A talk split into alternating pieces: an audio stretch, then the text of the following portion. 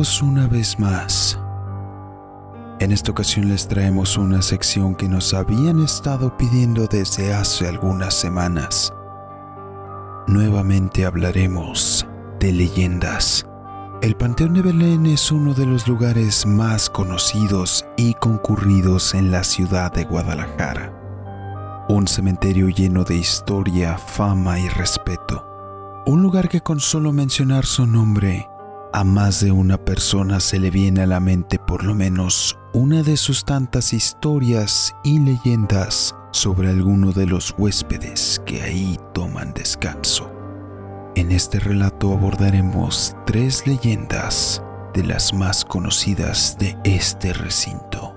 Así que pónganse los auriculares, suban el volumen y apaguen la luz porque están a punto de escuchar historias y relatos en el umbral de la noche. Comenzamos.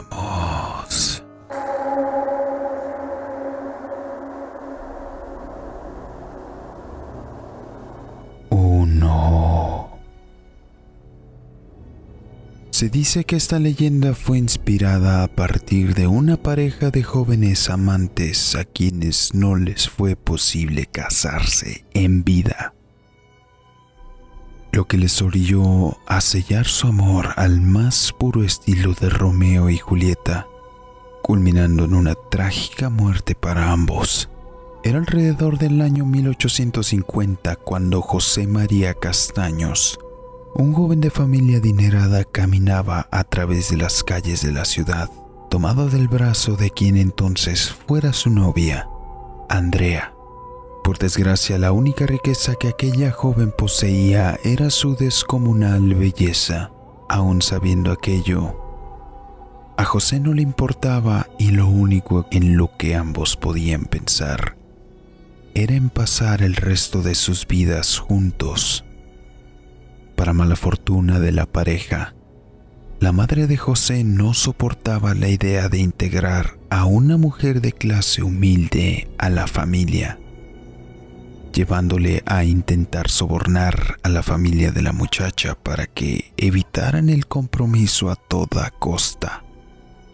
Ese intento de chantaje provocó un gran desprecio por parte de la familia de Andrea hacia la familia de José, eso provocó que la intriga entre ambas familias creciera y no permitiera que ninguno de los jóvenes pudiera estar en contacto el uno con el otro. Desafortunadamente, esto fue lo que orilló a una profunda depresión a ambos, que terminó por obligarles a tomar una drástica decisión, terminando así con sus vidas juntos a las afueras de la colonia donde vivían.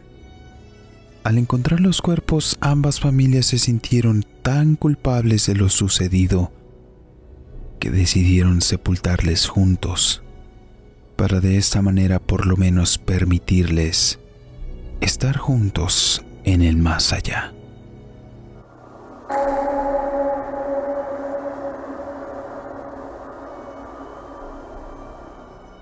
Dos Ignacio Torres era un niño de Guadalajara, quien desde su nacimiento mostró un miedo inexplicable e irracional hacia la oscuridad. Una situación sin explicación aparente que además provocaba un pavor inmenso en él. La fobia de Nachito era tal que sus padres debían procurar mantener por lo menos una o dos velas encendidas en la habitación del niño durante la noche, pues cuando por alguna razón esto no se llevaba a cabo, Nachito gritaba y lloraba hasta que otra vez podía percibirse iluminación dentro de la habitación.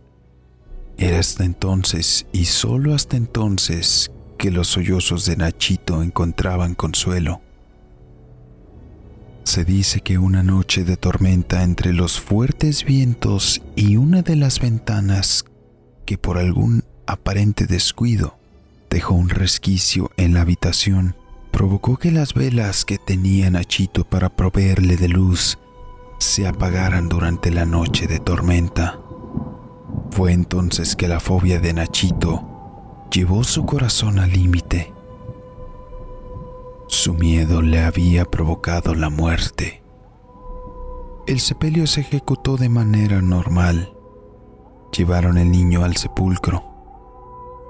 Sin embargo, la mañana siguiente a dicho suceso, mientras algunos trabajadores caminaban por el panteón, notaron que sobre la tumba de Nachito la tierra estaba removida y el cuerpo del niño yacía sobre ella. De alguna manera alguien o algo parecía haber tomado el cadáver del agujero y dejarlo fuera de la tumba. Se dice que los trabajadores procedieron a volver a sepultar el cadáver del infante. Aún así, el hecho se repitió por algunos días más. Los padres al enterarse de esto y recordar aquel temor ante la oscuridad que su hijo percibía, optaron por realizar un sepulcro poco convencional fuera de la tierra, adaptando una tumba hecha de granito y mármol.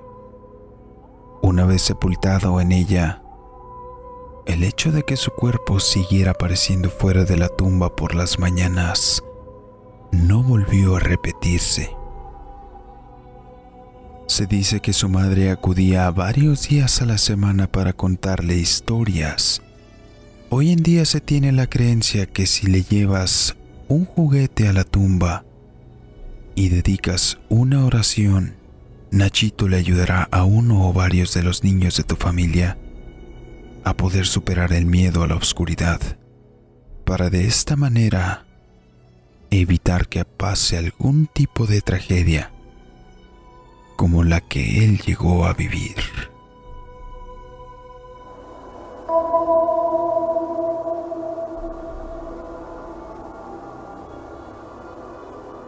Tres.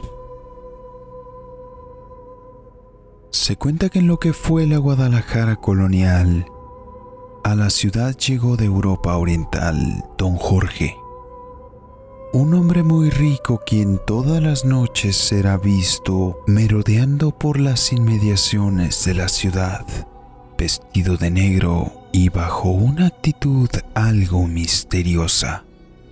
Lo curioso es que todas las noches que por alguna razón se le veía merodeando, a la mañana siguiente aparecían animales muertos los pobladores de aquella época al principio optaron por dejarlo pasar, pues aunque era algo extraño, no le tomaban mucha relevancia a lo sucedido con aquellos animales, hecho que cambió después de varios días en que se llegó a ver merodeando a don Jorge, pues aparecieron personas muertas Curiosamente, a los alrededores de los lugares por donde se le había divisado a aquel individuo.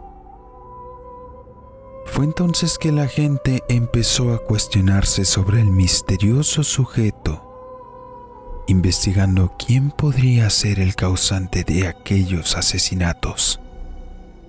Una noche de luna llena mientras algunos colonos del área aledaña al Panteón de Belén investigaban, escucharon como una mujer gritaba desesperadamente por ayuda. ¿Cuál sería su sorpresa al acudir al lugar? Pues encontraron al mismísimo don Jorge atacando a una joven a quien le mordía el cuello mientras unas gotas de roja y fluida sangre se deslizaban hacia sus ropas.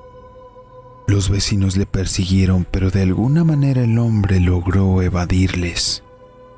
Asustados ante el suceso, los ciudadanos acudieron al cura de la parroquia, quien dicen fue a buscarlo directamente a su hacienda con la intención de realizarle un exorcismo, a quien después de aquella tarea nunca volvió a vérsele lo que provocó aún más la furia de los ciudadanos, quienes una noche se revolucionaron contra su hacienda, logrando acorralarlo y asesinarlo mediante una estaca directamente en el corazón. Antes de dar su último suspiro, don Jorge juró que se vengaría de todos aquellos quienes lo buscaron y le asesinaron. El cadáver aún con la estaca incrustada sobre el corazón fue llevado a los terrenos del panteón y sepultado. Extrañamente, a los pocos meses de haberle sepultado, sobre la tumba de don Jorge un árbol comenzó a brotar encima de la lápida, provocando que ésta se quebrara.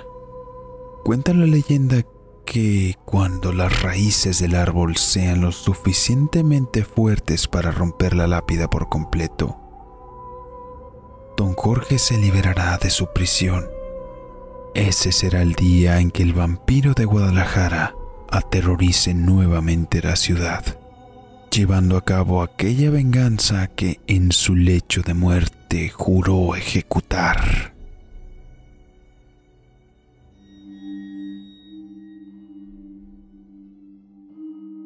Y así llegamos al final de estos relatos. Una serie de historias bastante populares en la ciudad de Guadalajara. Déjame en los comentarios si tú ya los conocías o si te gustaría escuchar algunas de las otras historias de este panteón o algún otro. En la descripción dejamos la información de contacto para que nos hagas llegar tus relatos y así poderlos hacer llegar a la audiencia. Asimismo te dejo las alternativas para que nos escuches en Spotify y nos sigas en las demás redes sociales. Si ya eres de los que nos siguen en estas redes, te invito a que nos visites también en YouTube, suscribiéndote, dándole un like y compartiendo si te gustó el contenido. Tenemos un relato nuevo todos los lunes. Antes de despedirme me gustaría enviar un saludo para Marco Antonio de León, Guanajuato, quien es el papá de uno de los suscriptores. Agradecemos bastante su apoyo y gracias a ustedes casi somos 300 suscriptores en YouTube. Yo soy Draco TRX. Muchas gracias. Nos vemos.